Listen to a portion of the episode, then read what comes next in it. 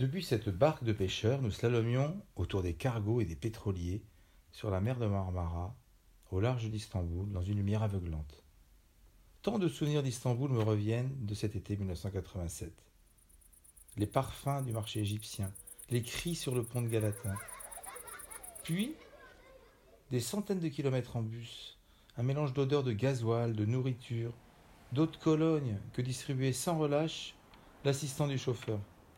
Des haltes dans des restaurants au bord des routes, où nous était toujours servi le même plat de riz et de haricots que nous dévorions accompagnés d'un thé très sucré.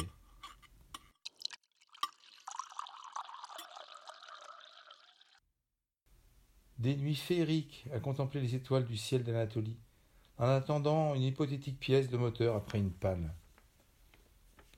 Enfin, Diyarbakir, la capitale du Kurdistan turc. La vieille ville entourée de murailles basaltiques au bord du Tigre.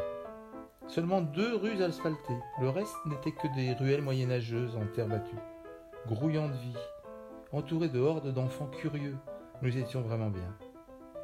Notre couple d'hôteliers avait tout de Dr Jekyll et Mr Hyde.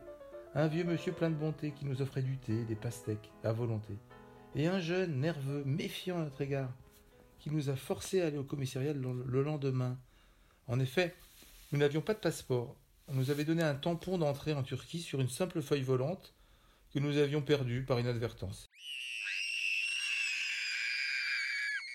Et dans cette région kurde, de grandes tensions entre le pouvoir et les, militants du PKK, c'était une raison de paraître suspect. Mais le commissaire nous a accueillis, nous a même offert du thé. Tout s'est bien passé. Ouf.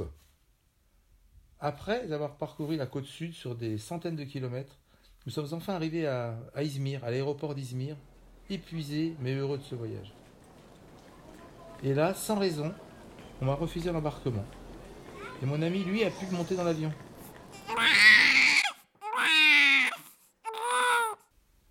Je n'ai pas eu le temps de m'apitoyer bien longtemps, il m'a rejoint une heure après.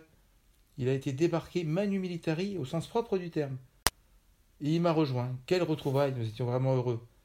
Mais notre situation était vraiment, pitoyable. Nous n'avions plus d'argent, nous n'avions pas de visa, nous n'avions plus de bagages, plus de billets d'avion, évidemment pas de téléphone. À l'époque, il n'y avait pas de téléphone portable. Une nuit d'angoisse nous attendait. Pétris de faim et de soif, nous savions ce que nous allions devenir. Finalement, le lendemain, nous, nous sommes parvenus à supplier une compagnie aérienne, une autre compagnie, de nous vendre un billet pour Orly. Précieux sésame.